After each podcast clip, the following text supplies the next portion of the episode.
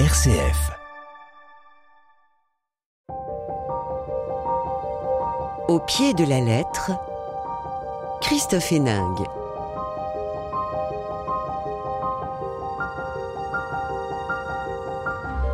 Au pied de la lettre, on parle littérature sur RCF avec beaucoup d'émotion aujourd'hui.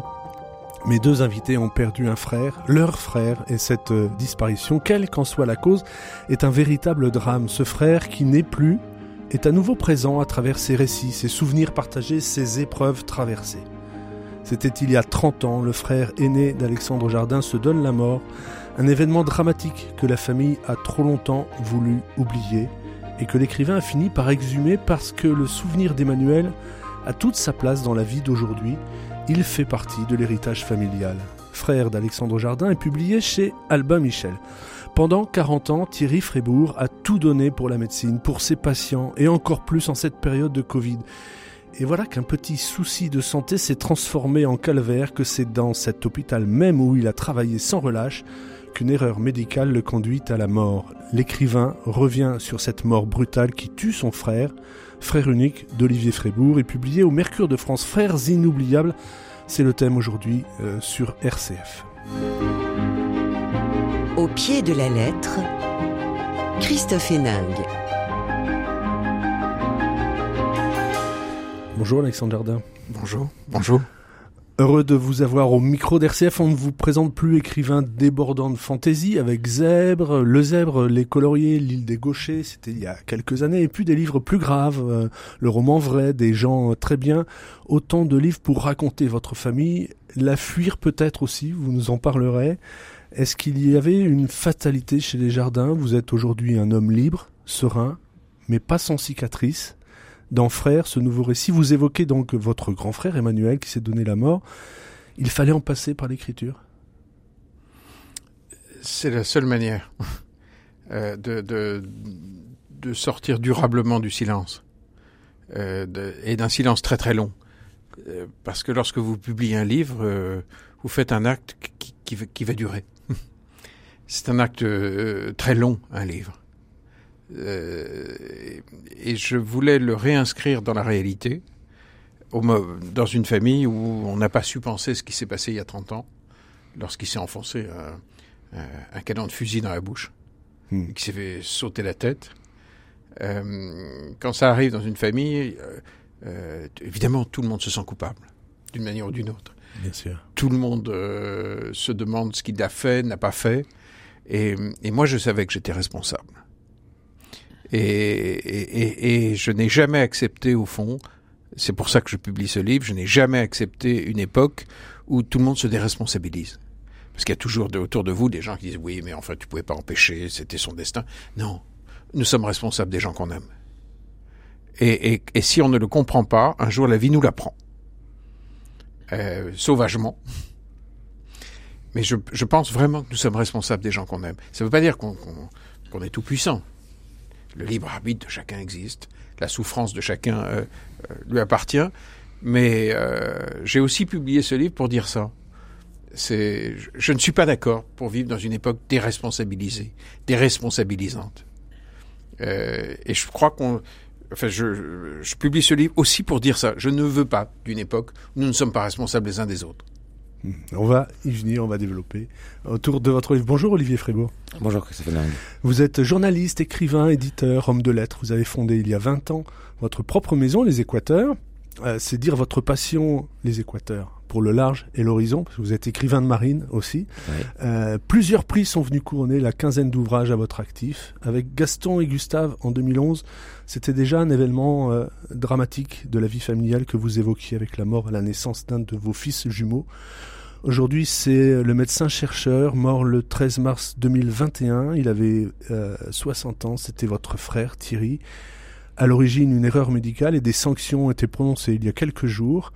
Il fallait là aussi écrire ce livre. Vous ressentez encore de la colère, de la tristesse?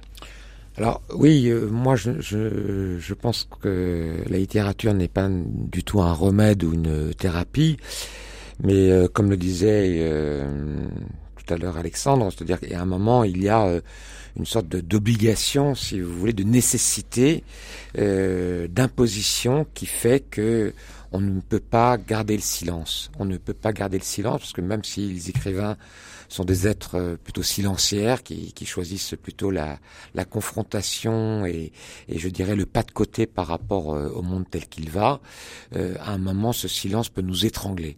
Et toute mort illégitime, et c'est le cas pour le frère d'Alexandre, toute mort illégitime, et c'est le cas aussi pour mon frère, même s'ils ne sont pas morts dans les mêmes circonstances, toute mort illégitime peut créer un chaos, et l'écriture, d'une façon ou d'une autre, essaye, je pense, si vous voulez, de remettre, non pas de l'ordre, mais de rendre intelligible euh, euh, ce, chaos et de nous le rendre. Aucun, livre ne soigne de la traversée des catastrophes, pour prendre le, beau titre du livre de Pierre Zawi. La littérature, rien ne nous sauve, peut-être l'amour peut, sauver, mais euh, il y a une chose qui est absolument indispensable, c'est de mettre ces mots pour réordonner l'effroi du monde dans lequel nous sommes. Et puis je pense qu'il y a un mot qui est important, qui unit nos deux livres, qui est un mot qui peut sembler euh, être euh, un mot guimauve ou un mot valise, c'est le mot de fraternité. Hmm. alors on peut on peut y mettre beaucoup de choses. on peut sembler l'utiliser comme un slogan de bisounours. Il n'empêche que c'est le mot qu'utilise si souvent à la Bible. Et je pense que dans le monde tel qu'il va aujourd'hui, le mot fraternité quand même a un écho extrêmement fort. Et donc tout dépend de ce que nous accordons au mot et au monde dans lequel mmh. nous vivons. Ça me semble absolument essentiel. Mmh. On va commencer avec, avec votre livre Frère unique. Pour vous et votre frère, la vie, j'ai l'impression à vous le raconter, commence un peu comme, euh, comme au paradis. Euh, vous êtes à bord d'un paquebot piloté par votre père. Et puis il y a des jeunes années euh, en Martinique, une vie de famille joyeuse, insouciante un peu. Vous dites même l'âge d'or à un moment. Oui, alors évidemment, c'est un lieu commun de dire que l'enfance est un est, est, est, un âge d'or. Elle l'est euh, cette cette cette enfance, elle a été pour moi un âge d'or pour la simple et bonne raison que c'est que d'abord a été une enfance extrêmement voyageuse. donc en effet, les tropiques, les Antilles, l'outre-mer c'est un outre-mer où euh, malheureusement euh, Alexandre apprendra euh, la mort de, de, son grand frère. Moi, c'est un outre-mer qui m'a préservé justement en quelque sorte euh, je dirais, des passions tristes de, l'existence. Et le voyage est entré en moi et en, mon frère et en nous, dans notre famille. Et donc, ça a été en effet Le voyage, c'est une façon de tromper la mort, hein, bien évidemment. On, a l'illusion que la mer sera toujours fluide, que le ciel sera toujours bleu et que même si on est enfant, même si on, a évidemment conscience euh, très vite de, la perte, cette, cette enfance, elle nous a constitués. Et nous sommes une famille de, de frères et avec des parents extrêmement aimants et c'est vrai, c'est une, famille qui n'a pas euh, connu le, du tout le, chaos. La, famille d'Alexandre, en comparaison, est une famille qui a été zébrée par à la fois des figures euh, extraordinaires comme euh, Pascal Jardin que je lisais moi quand j'étais un adolescent, mais je vois très très bien le vent de folie qui est entré de, dans cette famille, à la fois sur le plan historique, sur le plan de la littérature. Nous, mon père était un officier de marine, donc un homme assez euh, structuré, mais avec une générosité. Vous lui rendez hommage, hein c'est un livre sur votre frère, mais vous parlez beaucoup de votre père aussi, il a compté. Absolument, avec une, une, une, une, une générosité et une noblesse d'âme euh, extraordinaire et surtout un sourire euh, face euh, à la vie. Et ce, je crois que cette audace de vie nous a absolument structurés. Mhm, vous écrivez même, hein, j'ai pleuré la fin des paquebots, ils sont à eux seuls la somptueuse légèreté de la vie et sa tragédie. Là aussi, on a perdu un peu de de panache peut-être Oui, dans, euh, le, temps des, le temps des paquebots, ça peut sembler comme euh, à la recherche du temps perdu. C'est un monde qui, qui, qui, qui, qui a totalement disparu, qui est extraordinaire à, à ausculter.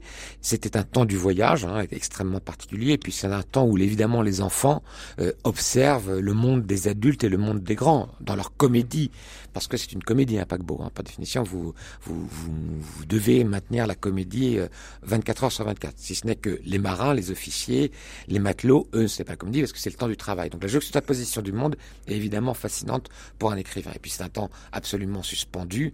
Et le paquebot, c'est évidemment euh, aussi le temps d'une légende. Mhm. On va euh, évoquer votre frère, hein. je le rappelle, qui était mort d'une suite, la suite d'une erreur médicale, mais on va y venir. Plus avant, pourriez-vous nous le présenter, Thierry Frébourg? Alors mon frère c'était était un médecin et un professeur de, de génétique, à la fois un, chef de service hospitalier et en même temps un, un chercheur. Ça a été un des pionnier euh, euh, français de la génétique moléculaire et notamment sur euh, les cancers dits familiaux et sur des maladies extrêmement rares. Ça, c'est l'aspect scientifique des, des, des, grands médecins. Il y en a beaucoup, mais c'est quelqu'un qui a été extrêmement pionnier dans son domaine, qui a fait des recherches aux États-Unis, puis qui est revenu en France parce que il tenait à, à servir l'hôpital public. C'était un homme du service public. Mmh. Et en même temps, euh, à côté de ce personnage qui pouvait euh, paraître euh, sérieux, et mon frère exerçait son, son, son métier d'une façon, sa vocation d'une façon très sérieuse, mais c'était un être d'enthousiasme. C'est-à-dire que c'était tout, sauf un mandarin, sauf un ponte de médecine. J'ai toujours eu l'impression de voir mon frère toujours comme un jeune interne, comme un éternel jeune homme. Je pense que le propre, le propre des, belles âmes, des grandes âmes, pas des belles âmes, des grandes âmes, c'est justement cet esprit d'enfance que l'on doit maintenir et cette générosité. Des êtres brillants, il y en a beaucoup, des êtres qui ont des qualités de cœur réelles, exceptionnelles, incarnées, il y en a très très peu. Et puis mon frère aussi était un être de, de joie, quelles que soient les épreuves qu'il a pu connaître dans la vie, je ne l'ai jamais vu parce que c'était quelqu'un qui était confronté justement à la mort, à la tragédie au quotidien. Et c'était un, homme de la fête et un homme de la joie aussi. Un homme aimant, un, mari aimant, un père aimant. Et si vous voulez, ces qualités en faisaient un être, un humaniste, un médecin humaniste. Et ça, ça me semble une chose extrêmement importante comme doit l'être un médecin, parce que je pense qu'un médecin a un supplément d'âme un peu plus fort que le, commun des mortels. C'est-à-dire qu'on attend d'un médecin hmm. non seulement une cette dimension de, soins, mais on, attend la main tendue. Voilà. Hmm. Et cette main tendue, elle est absolument essentielle. Et parfois aujourd'hui, euh, une médecine extrêmement euh, technologique euh, qui fait certes des progrès, eh bien on oublie cette main tendue qui est, mon, à mon avis, le geste antique, qui est le geste qui, soigne et qui est le geste de la fraternité. Mhm. Alors lui, c'est le scientifique, vous êtes plus le littéraire. En même temps, dans votre livre, on, on vous montrait une certaine fascination pour pour la médecine. Euh, vous êtes, euh, euh, oui, comme s'il y avait quelque chose un peu de magie qui tient à, cette médecine. Bah, je, pense que mais, la médecine, un, médecin, un écrivain, c'est deux métiers qui ne sont pas si loin l'un que l'autre. Parce que, en fin de ah, compte, on, pourquoi? Parce que d'abord, un écrivain, c'est quelqu'un qui observe et qui essaie de regarder ce que les autres ne voient pas. Donc, première chose. Et puis ensuite, on est toujours extrêmement curieux des, des, des pathologies de l'âme, de, de, ce qui, de ce qui ne va pas. On écrit un livre pour, pour dire que quelque chose n'allait euh, pas et qu'on n'était pas responsable, disait Bernard Franck. Bon, eh bien c'est un, un, médecin et un, écrivain ont beaucoup beaucoup de choses communes parce que justement il y a à la fois ces pathologies que l'on observe et puis parce que autrefois les médecins étaient aussi des hommes de lecture et des hommes du livre. C'est-à-dire que... Les honnêtes hommes, quoi. Voilà, l'humanité, l'accompagnement de, des études de médecine se faisait par la littérature. Et, étonnamment, quand on regarde, je veux dire, le nombre d'écrivains euh, médecins, je veux dire, de Rabelais à, à Reversy, auteur de magnifiques passages, etc., ils sont, ils sont multiples et on peut, en, euh, Starobaski ou autre, on peut en citer euh, énormément. Et en même temps, le rapport avec l'art était un rapport absolument prégnant. C'est-à-dire que, en fin de compte, euh, dans les salles d'interne, à la fin du 19e, on parlait autant de, de, de, de, de Wagner et de, de, et de, et de que des nouvelles découvertes médical. Les deux allaient souvent ensemble. Et donc, en effet, moi, j'ai toujours une grande admiration pour le monde de, des médecins. J'en ai eu aussi parfois peur. Je l'ai découvert par, par mon frère. Et je pense que, véritablement, bah, regardant un écrivain célèbre qui était euh, Flaubert, euh, fils de médecin, frère de médecin, qui a été élevé à l'Hôtel Dieu, euh, devant les Maccabées, devant les autopsies, etc. Je veux dire, s'il est devenu médecin, c'est aussi par cette euh, écrivain, pardon, c'est parce que c'est mmh. révélateur, c'est avec à cause de cette promiscuité avec la mort et avec ce don d'observation qui était le don de ce qu'on appelle l'observation clinique. Mhm. Alors, on va venir à ce qui est arrivé donc à votre frère de façon dramatique euh, en 2021. Alexandre Jardin, vous aviez juste avant qu'on démarre l'émission euh, relevé une phrase qui résume tout. Ah J'ai presque envie de dire qui résume un peu la, votre démarche et la démarche d'Olivier Frébourg surtout qui résume son livre euh, euh, et, et, la nécessité de son livre.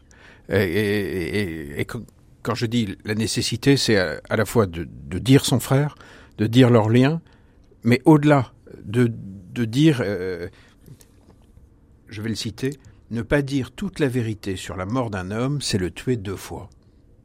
Hmm. Et je crois que dans nos familles, si, si on n'est pas capable d'honorer cette phrase, je, je, je vais la relire. Ne pas dire toute la vérité sur la mort d'un homme, c'est le tuer deux fois. Voilà, quelles Euh, que soient les circonstances mais oui. du décès. Et, et, et- et je trouve que c'est une, c'est, phrase qui est située au, au, au- au commencement du livre, et, elle éclaire tout le livre, toute sa nécessité. Et cette phrase aussi dit très clairement que derrière euh, l'intrigue de son livre, le sujet est absolument universel. La nécessité de cette parole euh, au, sein d'une famille est absolument universelle. Et c'est ce qui fait que son livre est aussi grand, c'est que ça part de lui, ça part de son frère, ça part de, de, de, de, de cette enfance ressuscitée, ça part de ses paquebots, ça part de, euh, des fous rires de son, de son frère, spécifique de son frère, mais ça parle de l'absolue nécessité de dire la vérité de la mort d'un homme. Donc la vérité de la, de la vie d'un homme. Euh, Et, et- et- c'est un livre qui va bien au-delà du- d'un cas particulier. Donc quand on lit Frébourg, on lit euh, cette nécessité dans sa tous, propre un petit peu. dans sa propre famille. Hmm. Alors on va y venir justement, Olivier euh, Frébourg. Euh, Vous, vous reprenez de façon très détaillée euh, les circonstances hein, de, de la mort de, de votre frère avec des termes médicaux très importants parce que justement on est à cette vérité que souligne Alexandre Jardin.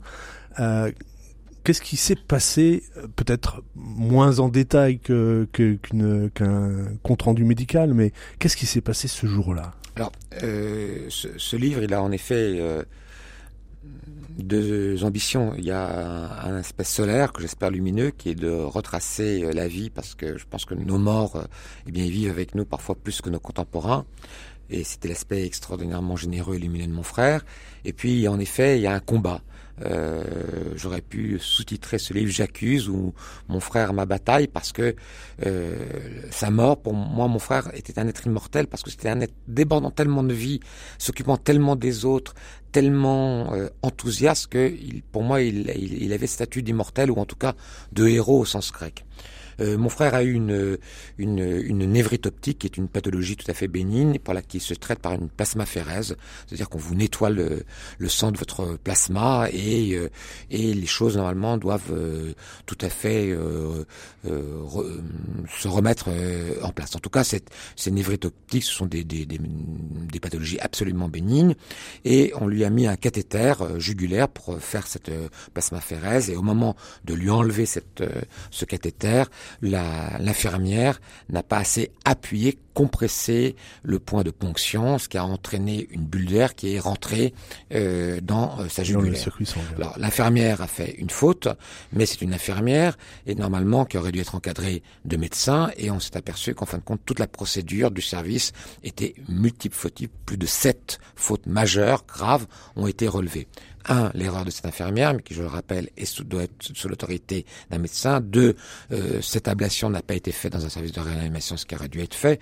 Trois, euh, ensuite, euh, aucun médecin n'était capable de, de, de, de, de juguler une embolie euh, gazeuse, c'est ce qu'on appelle ça une embolie gazeuse, quand une bulle euh, entre dans le jugulaire. Et en fin de compte, ces plasmaphérèses, il y en a plus d'un millier pratiqués chaque jour en France. hein, c'est un acte euh, tout à fait, euh, je veux dire, encadré, courant euh, dans l'hôpital.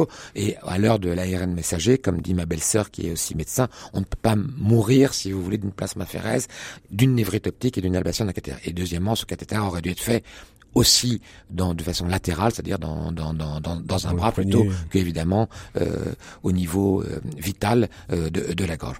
Alors ça, euh, mon, mon frère est, est mort de cette euh, embolie gazeuse, euh, ce qui pour nous est- est- était juste impossible. Le bon de sortie de son était signé pour la fin de l'après-midi. Et évidemment, on lui a enlevé cette, euh, ce cathéter en un vendredi après-midi, au moment où les hôpitaux se vident et entrent dans un nouveau mode de fonctionnement qui est celui des week-ends, où il n'y a plus que les médecins de garde, etc., Si on lui avait enlevé par une infirmière expérimentée un lundi matin, sans doute mon frère serait-il là. Donc, euh, ce sont des circonstances absolument absurdes, tragiques, euh, parce que mon frère, étant médecin, a compris ce qui, lui, qui, ce qui lui arrivait. Et puis deuxièmement, il y a eu une attitude qui pour nous est une attitude inadmissible, qui est celle de l'hôpital. Je rappelle que mon frère a donné plus de 30 à 40 ans de sa vie à cet hôpital où il est revenu des États-Unis parce que c'était l'hôpital où il avait eu sa vocation de, de, de médecin de jeune interne. Et le service public que le vous service public. Et euh, construire la génétique française. C'était son obsession par rapport Mmh. à, la, à la concurrence américaine et d'autres pays. Il a refusé toujours de travailler dans le privé, dans des, malgré des pondeurs, etc. Or, on s'est aperçu très vite, on a senti que l'hôpital n'allait pas alors qu'on avait compris ce qui s'était passé, il fallait pas être grand clair. Ma belle-sœur et elle-même médecin a assisté à la scène. On a compris qu'ils allaient trouver des moyens de, de, de, construire un autre scénario un peu parallèle pour, si vous voulez, semer un trouble sur les circonstances de la mort. Alors, on a fait croire, si vous voulez, qu'il était mort d'une maladie grave, d'un cancer, d'une crise cardiaque. Peu importe. Ce tissu, pour nous, c'était la preuve d'une lâcheté bureaucratique absolument inadmissible. Quand un être humain meurt dans un hôpital, l'hôpital ne doit pas se transformer en institution ou en parti de base politique. Il doit dire la vérité. L'erreur peut arriver, elle est tragique, elle est absolument insupportable, mais un hôpital et les médecins se doivent la vérité. Et donc, si vous voulez, ils ont construit un scénario en disant qu'il avait une anomalie cardiaque, peut-être euh, anomalie cardiaque à un tiers de la population qui, évidemment, n'est absolument pas dans les circonstances de sa mort. Et donc, si vous voulez, pour tout patient, c'est inadmissible, mais quand un homme aussi charismatique de mon frère, a donné toute sa vie, jour et nuit, pour ses patients, pour cet hôpital, pour l'illustration de cet hôpital, c'est absolument dégueulasse. Il n'y a pas d'autre mot. Et donc cette lâcheté, j'ai voulu la dénoncer parce que les tragédies, il y en a tous les jours, on le voit dans le monde. Mais à l'échelle d'un homme, si on peut faire bouger d'un demi-millimètre l'injustice de ce monde, je pense que nous pouvons le rendre un peu meilleur. Mmh. Et donc, si vous voulez, pour moi, j'ai trop de respect, trop d'admiration pour les médecins, pour les soignants, pour laisser la basse parole administrative et de la technostructure prendre le dessus sur justement la main du soignant. Donc à un moment, il faut dire les choses et les mots servent à ça. C'est la raison de ce cri de colère aussi de ce livre. Et aujourd'hui encore, l'hôpital n'a toujours pas reconnu officiellement, alors à demi-mot, mais si vous voulez, vous voyez, on laisse le avec temps des courriers, hein, que faire, vous aussi. avec des, des, courriers administratifs, si vous voulez, qui sont des enfumages, et ni la commission médicale d'établissement, représentant les médecins, ou assiégé mon frère, avec des confrères de mon frère, des amis étudiants de mon frère, des, des gens à qui mon frère devait son poste, jamais il n'y a eu le courage, justement, de dire, ben voilà, on a commis une erreur, nous reconnaissons cette erreur, et c'est la vérité à nu. Voilà. La nudité, le cœur à nu, le corps à nu, c'est des choses essentielles dans nos vies, sinon nous tombons en effet dans le chaos. Mmh. Qu'est-ce qu'un frère, écrivez-vous Une part de soi et d'étranger qui nous prolonge et nous constitue? Ce livre, c'est un peu ça. Prolonger quelque chose, garder le souvenir, le bah, combat même. Oui, euh, un frère, euh, Alexandre le, le dit euh, assez, assez, bien, c'est à la fois une sorte de gémellité contrariée. C'est-à-dire c'est nous et pas nous. C'est notre part réussie et on a toujours un peu l'impression d'être euh, le raté du frère. Euh, et en même temps, euh, on se construit parfois contre lui, mais on se construit avec lui. en tout cas, moi, mon frère, ça a été pour moi à la fois un protecteur, euh, un, un garde-fou au sens euh, littéral du terme, et euh, il, a tellement été uni à ma vie, il m'a toujours sauvé, que je lui devais au moins non pas cette dette, mais dire voilà, il y a je suis pas dupe. Vous savez, quand on perd un être, évidemment, on a tendance à, à lui tresser des lauriers, etc. Ce que je voudrais dire, c'est que au-delà de notre famille, les plus scandalisés dans ce qui est arrivé à mon frère, ce sont les médecins eux-mêmes.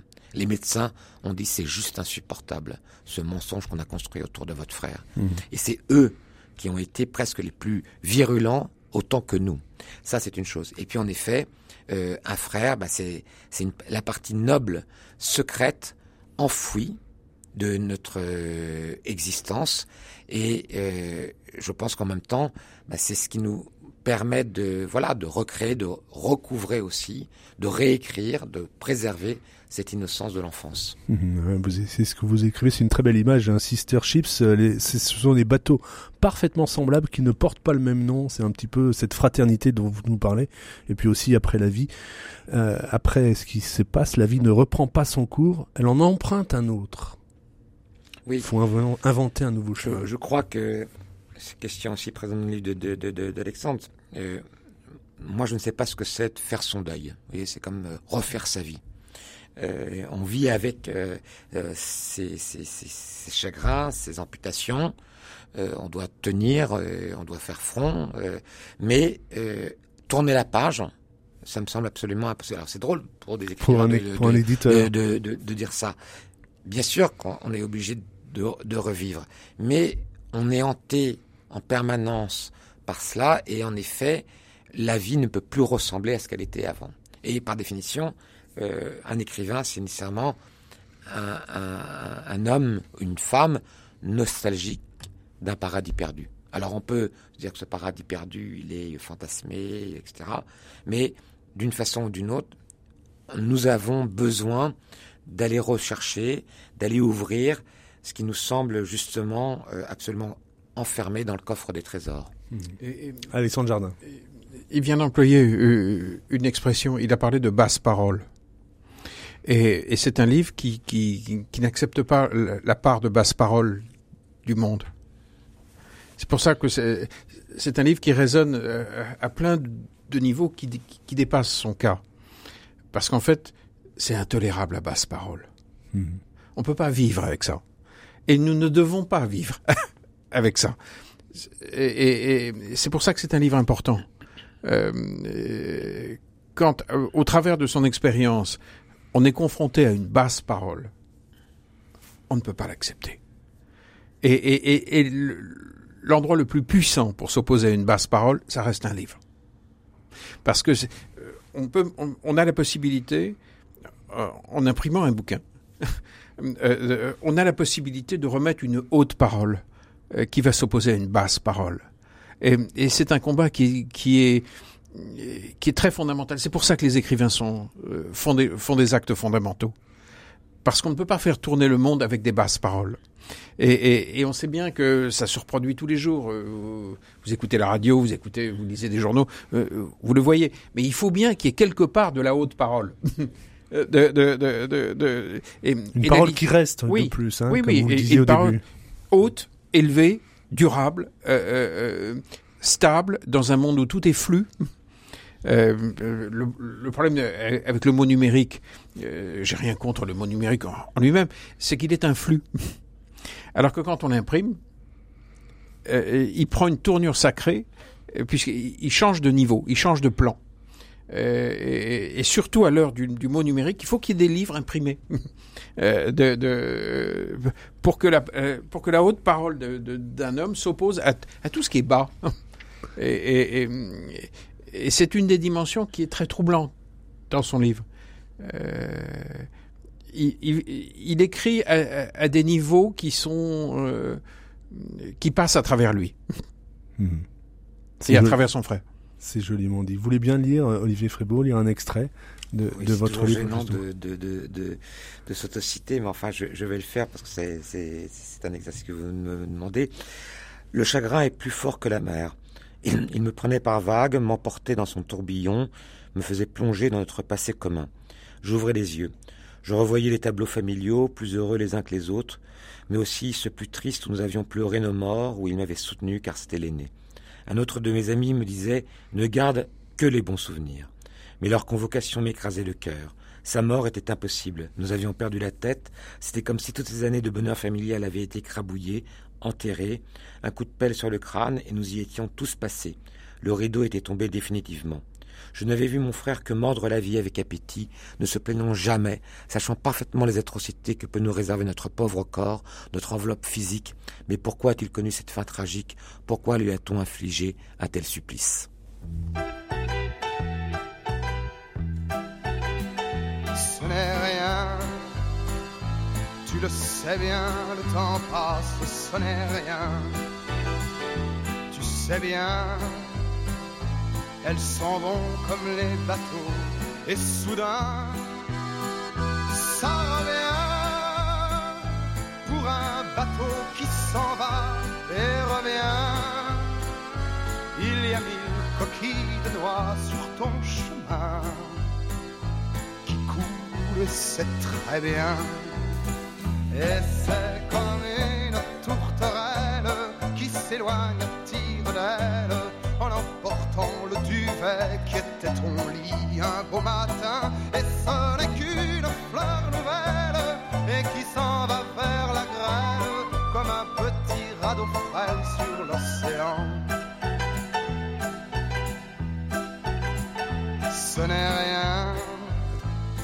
Ce n'est rien, Julien Clerc, 1971, c'était l'album Niagara, ben, ce disque euh, qu'écoutait euh, Olivier Frébourg avec son frère Thierry. À cette époque-là, ça nous rajeunit pas. Au pied de la lettre, on est sur RCF avec Olivier Frébourg pour Frère unique, paru au Mercure de France, et puis Alexandre Jardin pour Frère, publié chez Albin Michel. Au pied de la lettre, RCF. Alexandre Jardin, on l'a dit, pour vous aussi, il y a cette déchirure d'un frère mort, c'était il y a 30 ans, Emmanuel Jardin, euh, depuis un secret enfoui. Comment expliquer qu'on puisse oublier ça là Parce qu'on ne pense pas l'impensable. C'est tout le problème de la vie. Ce sont les zones d'impensable qu'on ne sait pas penser, donc on ne sait pas formuler, parce qu'en réalité, pendant 30 ans, je ne savais pas quoi penser. Je ne, donc je, donc je n'en parlais pas. J'en parlais pas à mes propres enfants, euh, parce que je ne savais pas quoi leur dire. Je ne savais pas ce que je ressentais. Je ne savais pas si j'étais coupable. Je ne savais pas dans quelle mesure je l'étais. Je ne savais pas si mon frère avait eu raison de vivre comme il avait vécu, ou s'il était fou. Est-ce qu'il était psychiatriquement fou? Est-ce que euh, euh, il contenait tellement d'énormes questions que je ne savais pas penser. Et or, ce, ce jeune homme, puisqu'il restera éternellement un jeune homme, il meurt très, très jeune, à à 31 ans, euh, a couru le risque d'exister sans aucune forme de couvercle. Hmm. C'est-à-dire que vous avez tous, j'ai, des freins. Nous, nous sommes limités par nos, des raisons, par une éthique, par une, par une conception du monde, par, euh, et j'ai toujours vu mon frère exister comme s'il était possible d'exister sans aucune forme de limite. En même temps, vous venez, alors Olivier Frébourg l'a dit tout à l'heure, il y a, dans, votre famille, quand même, il y a quelque chose, vous le dites dès le début du livre, hein, et, euh, voilà, des petits repères dans une famille qui en manque. Les jardins, grand-père, père, fils, se distinguent malgré tout. Vous avez quand même une, une filiation assez originale. Ce sont des êtres pour qui tout est possible, donc tout est permis. Hmm. C'est ça le problème. C'est qu'entre le tout est mal. possible et le tout est permis, euh, ça fait le grand-père, directeur de cabinet de Pierre Laval pendant deux ans à Vichy, C'est que vous avez dénoncé dans un livre. ce qui est où là tout va être permis. La France, euh, euh, tout à coup, va se permettre de ne plus être la France, euh, de, de- de se trahir radicalement. Et grand-père est, est directeur de cabinet du chef du gouvernement pendant deux ans, euh, à la pire période. Euh, grand-père est- est chef de cabinet avant de- euh, du ministre des Finances en 41. Or, le ministère des Finances, en 41, c'était le ministère qui arianise la société française. C'est-à-dire qu'on vous envoyait, vous étiez juif, on vous envoyait quelqu'un à la maison qui vous foutait dehors. On prenait vo- votre maison, votre appartement, on prenait vo- vos Vos biens, biens. votre entreprise et vous étiez jeté dehors. Et, et- et c'était une source de revenus du Trésor français. Et il y avait un chef de cabinet au ministère des Finances, c'était grand-père. Donc, dans le tout est possible, vous avez le tout est permis. Et puis, à d'autres générations, ça a donné la floraison incroyable de notre père, du père d'Emmanuel et, et de moi, Mhm. et de notre sœur Nathalie, qui écrit une centaine de films qui vont de La Veuve Coudert à, à toute la série de films avec De Funès, à Angélique Marquise des Anges, à une époque où le cinéma était divisé en entre cinéma commercial, cinéma d'auteur. Et mon papa s'en foutait complètement. Il, Il faisait des films. tout en vrac, et, et je voyais tous les metteurs en scène qui se méprisaient copieusement, qui passaient par la maison, puisque on avait le droit d'écrire pour De Funès, on avait le droit d'écrire Le Chat euh, pour Gabin et, et, et- et Signoret, on avait le droit de faire du cinéma d'auteur, et puis en même temps de payer ses impôts en écrivant Angélique Marquise des Anges. Donc, donc, euh, euh, il y avait cette floraison et, et qui allait aussi avec une vie complètement dingue où ma mère vivait euh, avec quatre hommes qui avaient leur chambre à la maison, qui étaient aussi des grands metteurs en scène, qui faisaient des grands films, qui ont, euh, Claude Sautet on a attiré de, cette période un cinéma immortel. Donc c'était à la fois extraordinaire, et puis au milieu il y avait des enfants, dont moi et Emmanuel. Et vous, vous en sortez aussi par l'écriture déjà, avec cette façon d'être, alors d'abord d'être primé très jeune, euh, avec le prix Femina, euh, mais aussi avec une écriture très joyeuse, très. mais parce que euh, je suis aussi issu légère. de cette joie. Mais moi, j'ai pris le soleil Mm. et Emmanuel prend l'ombre. Voilà. Parce qu'Emmanuel n'arrive jamais à faire jaillir euh, la fleur, la fleur intérieure de, de, de, de ce poète né. C'est un être totalement poétique. Et il part en biais parce que euh, très vite, euh, il, il, est, il est raillé par sa mère, il est humilié. Moi, j'ai une mère qui croit en moi. Moi, j'ai une part de soleil. Lui a une mère qui, qui, qui va être une tragédie pour lui. Euh, elle- et je ne porte même pas de jugement, puisque euh, maintenant que le temps a passé, je sais, je, je le sais, que les êtres humains font ce qu'ils peuvent avec leur propre histoire. Euh, les, mais sur mon frère, c'est désastreux. Et puis à la mort de notre père, il va le dingue. Il va le dingue, et j'apprends euh, au moment où moi je vais très mal, je fais une tentative de suicide en, en Irlande, euh, parce qu'on m'a isolé, on m'a envoyé tout seul euh, le- au lendemain de l'enterrement. Euh, quand je rentre, je vois mon frère pimpant. Et, et tout à coup, je, je, je- et je découvre qu'il a sauté dans le lit de la dernière femme de notre père. Et qui s'est installé dans l'appartement et, euh, et qui joue à papa. quoi. En couchant avec la dernière femme. Et, et- et je vais le voir et je lui dis Tire-toi, c'est pas possible, tu es, es en train de jouer avec le feu. Euh, C'est un one-way ticket. Je veux dire, tu, tu ne peux pas revenir. Et, et, et, et- je m'attendais à, à ce que mais Emmanuel me, me dise mais non, elle m'aime, c'est une grande histoire d'amour. Et, et il me dit non, non, tu as raison, c'est très dangereux. C'est très dangereux. C'est pour ça que c'est bon. Vous dites de lui hein, un jeune homme si baroque, furieusement libre, terriblement poète, qui fut, euh, à qui il fut défendu d'être paisible. Il a cette espèce d'inflammation intérieure, qui est peut-être aussi le, le- le- le propre des êtres complètement poétiques, euh, qui fait que, effectivement, il ne connaît pas la pédale de frein. Et, et- et vraiment, il- il- il- il- au fond, ça ne l'intéresse pas. Et, et- et- et quand je lui dis, mais tu vois bien que, tu ne, que c'est très dangereux de faire jouer à la femme de papa, il me dit oui, c'est pour ça que c'est bon. Donc il y va. Et, et, et alors, et maintenant que, que la pièce est, est finie, je reste aussi fasciné. C'est aussi pour ça que pendant 30 ans, je ne savais pas comment... euh, je voyais bien qu'il était dingue d'avoir fait ça, qu'il avait joué avec le feu. Et en même temps, je trouve extraordinaire qu'il y ait des êtres humains qui aillent explorer l'autre face de la vie, la face sans frein. Euh, c'est c'est aussi pour ça qu'on lit Rimbaud. Euh, c'est aussi, euh, euh, il y a des êtres humains qui vont exister de cette façon-là et qui sont éminemment problématiques pour leurs contemporains, mais qui ont une, une forme de grandeur qui, qui, qui, qui est terriblement dangereuse, mais, mais qui est une forme de grandeur. Olivier Frébourg, ça vous fait Donc, réagir Oui, très intéressant dans le livre d'Alexandre, c'est qu'il pose en fin de compte la fraternité et le freinage. Je m'explique. En effet, il y a une tentation à la fois de la vie sauvage, débridée, euh, une vie à découvert, euh, qui, je pense, était à la fois évidemment celle de Pascal Jardin, mais qui a été aussi sans doute au début la fascination qu'a eu Alexandre dans ses premiers livres, que ce soit Bille en tête, que ce soit Fanfan, etc., Mmh. où il se mettait dans cette... Oui, c'est cette- Voilà. c'est tout est. Et on voit très très bien dans le livre Frère d'Alexandre ce déchirement et cette fascination entre faut-il vivre euh, sans ceinture de sécurité et sans casque à 200 à l'heure, sans, euh, je veux dire, respect de la loi, ou est-ce que il faut justement avoir un mot qui revient beaucoup, la responsabilité? Et s'il pose ça, c'est justement, me semble-t-il, par rapport aux enfants, par rapport à l'enfance. Est-ce que moi c'est- une question qui m'a souvent hant- hanté ayant un frère généticien, c'est voilà, le grain de folie, comment se transmet-il parfois dans une famille? Voilà. Est-ce qu'il y a une damnation par exemple du suicide?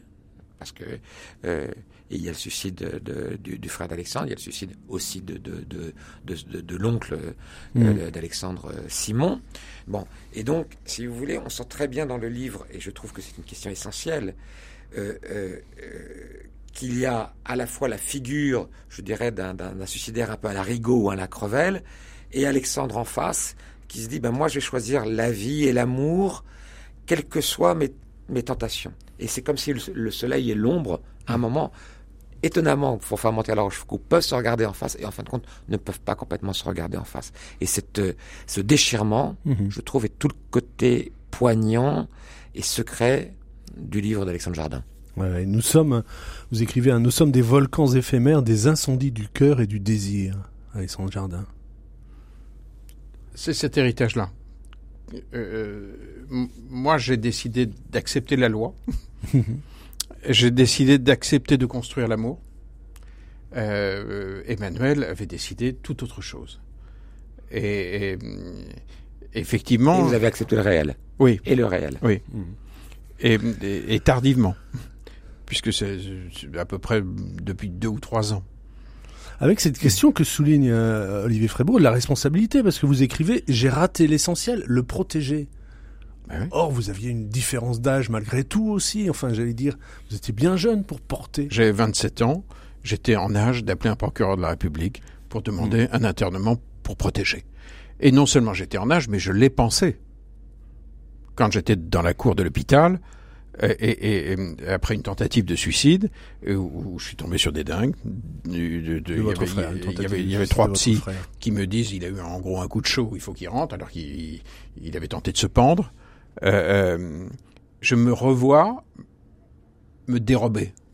Une erreur majeure, indélébile, effroyable, je décide de ne rien décider. Et je le fais le plus lâchement du monde en me disant Ah, il a une mère. Et je sais au moment où je pense ça que jamais sa mère ne le protégera, je le sais. Et je sais que je suis un des rares dans cette famille à être vaguement responsable à l'époque. Et que si je ne le fais pas, personne ne le fera. Et je ne le fais pas.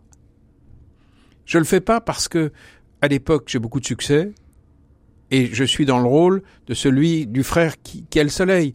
Est-ce que le frère qui a le soleil a envie d'endosser le rôle de celui qui fait enfermer celui qui n'a pas le soleil? Et à l'époque, euh, sortait sur les écrans euh, le film Camille Claudel. Et on voyait le méchant Claudel qui faisait enfermer la gentille Camille Claudel. L'ego, je n'ai pas su faire face.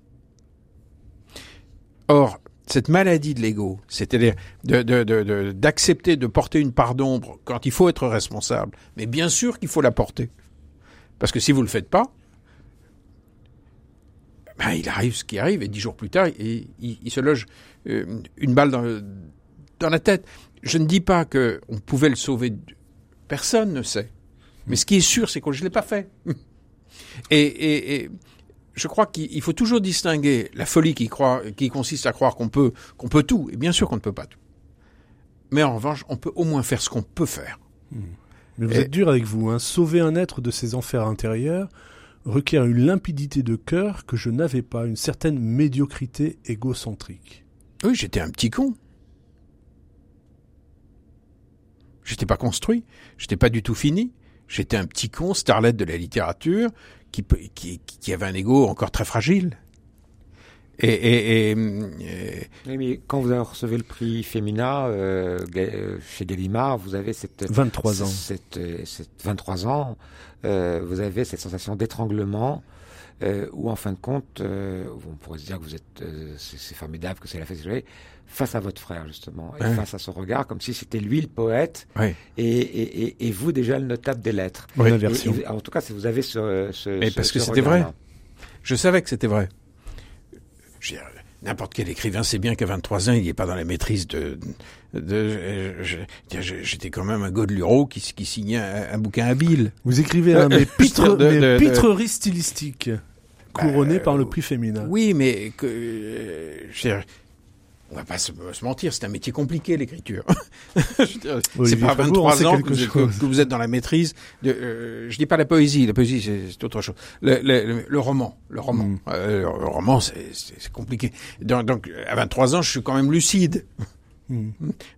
donc je, euh, même, même si le, succès commercial est là, je sais très bien d'abord que n'importe quel imbécile a, du succès commercial. Je veux dire, ça, ne signifie pas grand-chose, même, même si ça m'arrive. Et, je pense que vous êtes un peu plus dur que vous ne devez l'être avec vous-même, peut-être parce que Parce qu'il est là. alors parce que euh, c'est pas tant le succès, mais c'est peut-être parce que euh, le manque de votre frère est inséparable de cette période Mm. pour vous euh, si, si triomphante et si rayonnante. Et je pense que vous forcez un peu la barre contre vous, euh, injustement, euh, parce que justement c'est euh, c'est euh, une injustice aussi le suicide de votre frère. C'est une terrible Oui, injustice. c'est terrible. Euh, les, les... Et, et je sais fondamentalement qu'il est plus poète que moi. Je sais que son rapport à la vie est, est- est plus essentiellement poétique, euh, qui, et qu'il l'est à temps plein. Moi, je le suis lorsque j'écris. Euh, le, le, le- ce, qui- ce qui ce qui est complètement différent.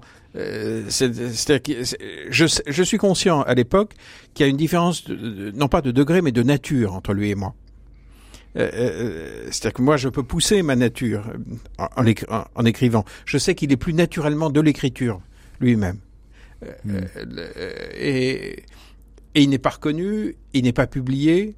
Il écrit des poèmes dans une société qui se fout de la poésie, euh, le- le- qui ne la publie que très peu. Mhm. Euh, et, et je sais qu'il est, qu'il est plus puissant poétiquement que moi. Mhm. Et c'est à moi qu'on remet un, un prix littéraire. Ça, c'est le drame de, de sa vie. C'est un peu le vôtre aussi que vous partagez dans le livre. Est-ce qu'il y a un, un souvenir solaire que vous avez avec votre frère, justement? Quelque chose qui, pour le coup, euh, nourrit un peu cette, cette enfance, cet âge d'or, peut-être, dont on parlait tout à l'heure avec Olivier Frébourg D'énormes fous rires. Hmm. D'énormes fous rires. Parce que, comme tout était possible, on se permettait n'importe quoi. Euh, je- je- tout à coup, Emmanuel, je raconte ça dans le livre, mais euh, attrape le, le, le carnet de téléphone de papa. Il se met à téléphoner au tout Paris pour organiser une fête. Et, on tombe sur Mitterrand euh, qui répond, qui était chez lui. Et, je revois Emmanuel en train de lui expliquer que pour la soirée, il faut qu'il qu'il enfile un costume de marsupilami. Et, je me souviens de Mitterrand qui voyait pas ce que c'était. qui avait jamais lu un marsupilami. Emmanuel lui expliquait qu'il fallait qu'il vienne dans un costume tacheté, avec une grande queue, qui, qui crie ou bas ou bas. Il était complètement dingue. De, de, de, de... Mais c'était très, très, très, très drôle. Quoi. De. Parce qu'un individu qui n'a pas de limite peut raconter ça à. Et votre, votre livre, il pose la question du fou rire et de la folie du rire. Oui, Voilà, c'est deux tentations aussi et c'est pas loin. qui caractérisent et qui signent la famille Ja- Jardin aussi. Ouais.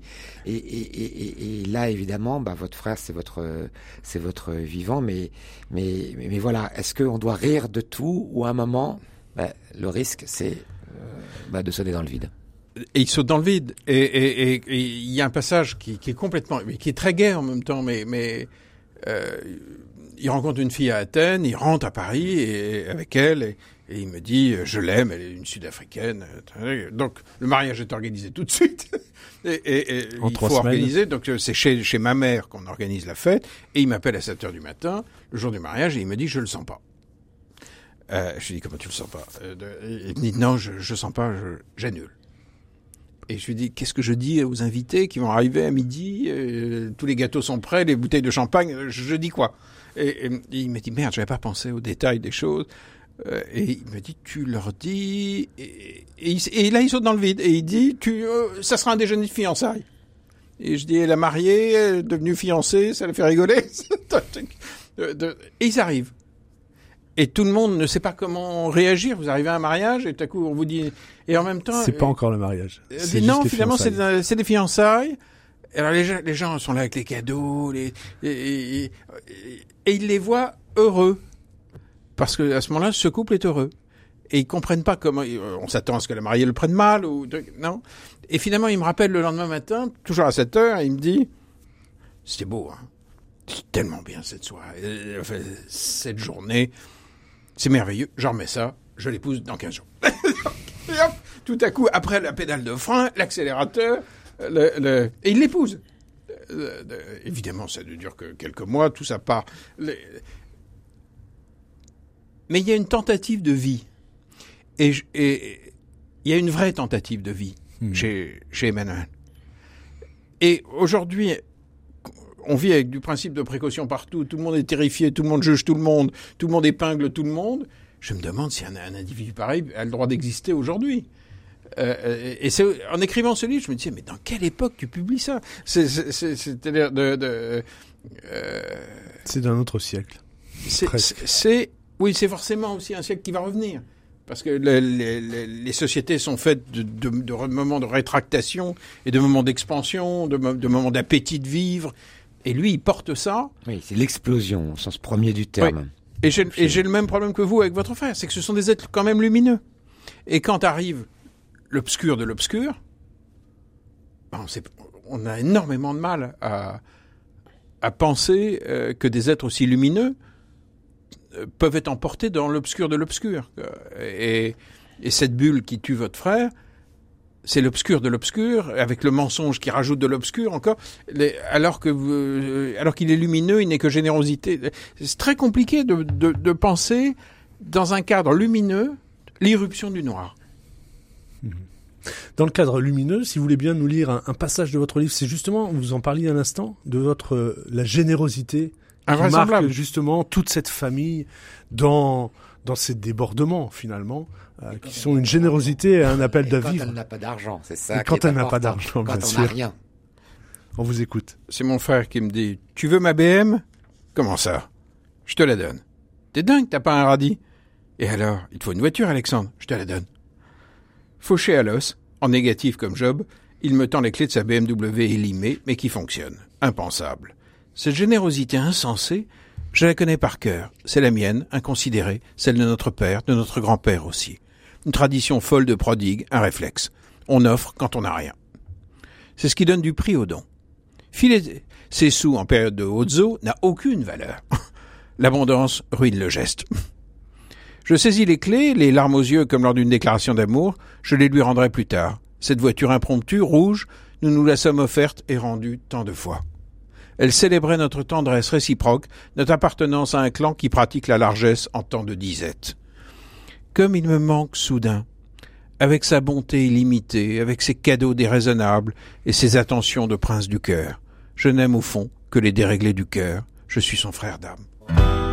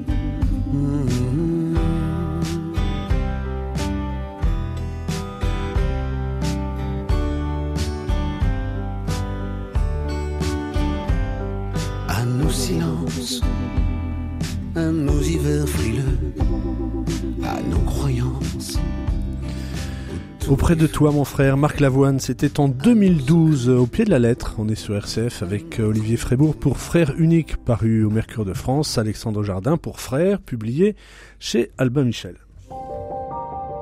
Au pied de la lettre, présenté par Christophe Héningue. À ces histoires de frères, je vais ajouter celle de Jean-Louis Fournier. Seulement 13 mois le séparent de son frère. C'est pour euh, rendre hommage à son petit frère Yves-Marie qui est décédé il y a 3 ans Jean-Louis Fournier a pris la plume maintenant que lui, il a 84 ans. Dans mon petit frère, il y a de la tendresse, confie l'auteur de La Minute de Monsieur Cyclopède, que vous avez sans doute regardé l'un et l'autre, euh, à une époque, euh, rendez-vous télé, hein, dans les années 80 avec Pierre, avec Pierre Desproges. Eh bien, euh, Jean-Louis Fournier décrit son frère, tu étais exubérant, tu n'étais pas excentrique, tu n'étais pas extravagant, tu n'étais pas extraverdi, tu n'étais pas excessif, tu n'étais pas extraordinaire, tu n'étais pas exceptionnel, mais tu n'étais pas banal. Voilà, ça c'est euh, Jean-Louis Fournier, deux frères qui ne se ressemblent pas, il écrivait encore, il admirait mon culot, lui qui n'en avait pas, j'admirais sa vivacité d'esprit et son sang-froid, finalement nous nous aimions bien. En parlant de petit frère, c'est le passé familial qui remonte à la surface. Mon petit frère de Jean-Louis Fournier, c'est publié par Philippe Ray. Oui, ça vous va bien ça, euh, Alexandre Jardin euh, Dans mon petit frère, il y a de la tendresse. Il admirait mon culot, lui qui n'en avait pas. Cette relation. euh, Le frère, c'est un modèle. C'est quoi? C'est plus que ça. C'est euh, son alter ego? C'est- d'une manière ou d'une autre les deux côtés de la même médaille. Et, et c'est une médaille qui bouge, qui prend la, la lumière différemment selon les époques, mais il y a quelque chose qui est du même alliage. Donc, quand l'alliage se dissout, à un moment de- dans la mort de l'un des deux, euh, il y a une perte de matière. C'est sa propre matière qui, qui, à un moment, fout le camp à ce moment-là. Euh, donc, c'est une expérience de la mort euh, intimissime pour tout le monde. hein. Mhm. Euh, et c'est un des très grands apprentissages de la mort. Parce que elle vient vous visiter de l'intérieur. C'est pas une mort extérieure, la mort d'un frère. On y perd quelque chose. Oui, oui. C'est- pas un individu euh, externe à notre corps. Mhm. C'est- très bizarre. Euh, c'est et, et l'autre l'autre jour, j'ai fait une j'ai fait une signature dans, dans une librairie à Paris. Et, et- et à la fin, euh, je, je parlais avec le, le libraire, les, les deux libraires, et, et tout à coup, il y a une dame qui, qui arrive, qui gratte à la porte, et qui arrive et qui me demande de signer le livre. Et elle me donne un prénom, et je lui demande si c'est elle, en pensant que c'est elle, et elle me dit non, c'est ma sœur. Mhm. Et elle me dit, euh, elle est morte il y a dix ans. Euh, je vais lire votre livre. Euh, je préfère prendre dix ans plutôt que 30. Et il est parti. Comme quoi, c'est ce que vous disiez à propos Ouais. des livres. Elle est partie dans la rue. euh, euh, elle, elle avait cette blessure d'un type particulier. Euh, elle, vou- elle voulait voir comment un autre s'était débrouillé avec la même blessure. On vous en parle aussi, Olivier Frébourg, de ce livre. On arrive au terme de l'émission, mais en deux mots aussi. Cette réaction des lecteurs, elle compte pour vous? Oui, euh, et évidemment, euh, les gens qui ont connu euh, la perte euh, d'un frère euh, ou d'une sœur, pour eux, ça résonne d'une façon extrêmement particulière. Mais je pense que si vous voulez, moi j'ai pensé souvent à ça, cette phrase de Ricoeur qui est le chagrin est privé, la santé est publique. Moi j'ai écrit aussi ce livre pour euh, montrer voilà que nous avions une maison commune qui était parfois euh, la vocation médicale qui était euh, l'hôpital public et que mon frère était l'une des figures voilà de de, de, de, ce service public. Et puis voilà le, le mot fraternité voilà je pense que si vous voulez il, il est un mot à remettre au cœur du monde et à revitaliser de façon essentielle aujourd'hui. C'est ce qui m'a je pense beaucoup euh, porté pour euh, donner justement un peu de Le mot lumière fraternité, effectivement, ça sera le, bah, ça sera le mot de la fin. Merci à, à tous les deux. Je rappelle le titre de vos livres Frère unique, Olivier Frébourg, c'est publié chez au Mercure de France. Et puis Frère, Alexandre Jardin, chez Albin Michel. Merci à Pierre-Henri Paget à la réalisation. Au pied de la lettre, c'est fini. On se retrouve la semaine prochaine.